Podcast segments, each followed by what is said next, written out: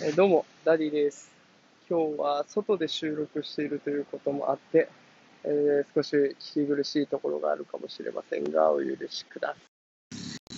さい。8月30日ですね、えー、もうすぐ2学期が始まるというところが多いんじゃないでしょうか。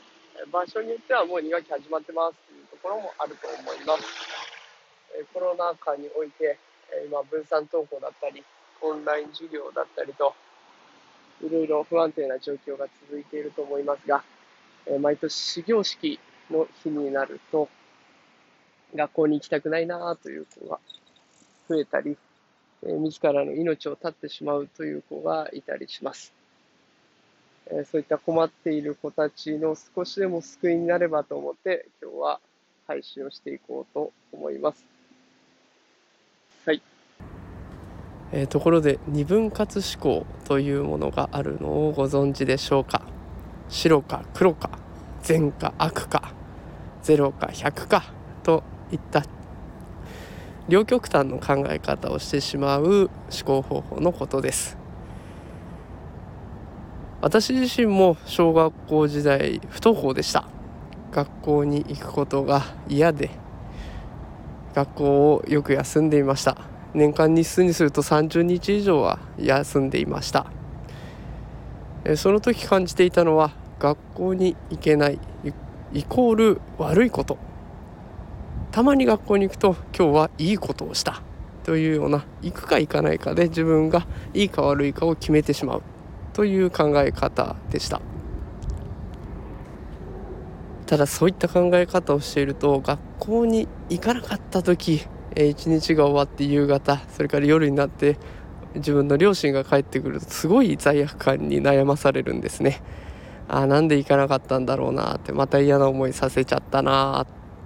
明日は行こうって思うんですけどまた次の日もなんとなく行きたくないなえそんな日々が繰り返されました。私自身は中学校になって部活動に入りました。野球部に入ったんですけどその部活動では練習に来ない子は試合に出させてもらえないという決まりがあったので、まあ、しぶしぶ学校に行き始め、まあ、そうすると学校の楽しさを知ることができて、まあ、その後は休むこともなくなり学校に行くようになりました二分割思考になると本当に自分が苦しめられるなということをその時にしみじみと感じました。そんな経験から私が子どもたちに伝えたいのは学校に行けないイコールもう自分の人生がダメだみたいな風には思わないでほしいなということです。正直学校以外にも生きる選択肢っていうのはたくさんあります。フリースクールっていう場所もありますしちょこっとだけ学校に来るっていう選択だってできるし今ではオンライン授業も取り組んでいますのでどこでも学ぶことはできます。だから、えー、0か100か白か黒かで考えるんじゃなくて50があってもいいしグレーがあってもいいんだなっていうことを心に留めておいてほしいなと思います。えただ本人はそう思っていてもね周りの大人は違います。大人は何かと理由をつけたがります。なんでいけないの？どうしたらいけるようになるの？たくさん質問が来ると思います。私も学校に行けなかった時1年生でした。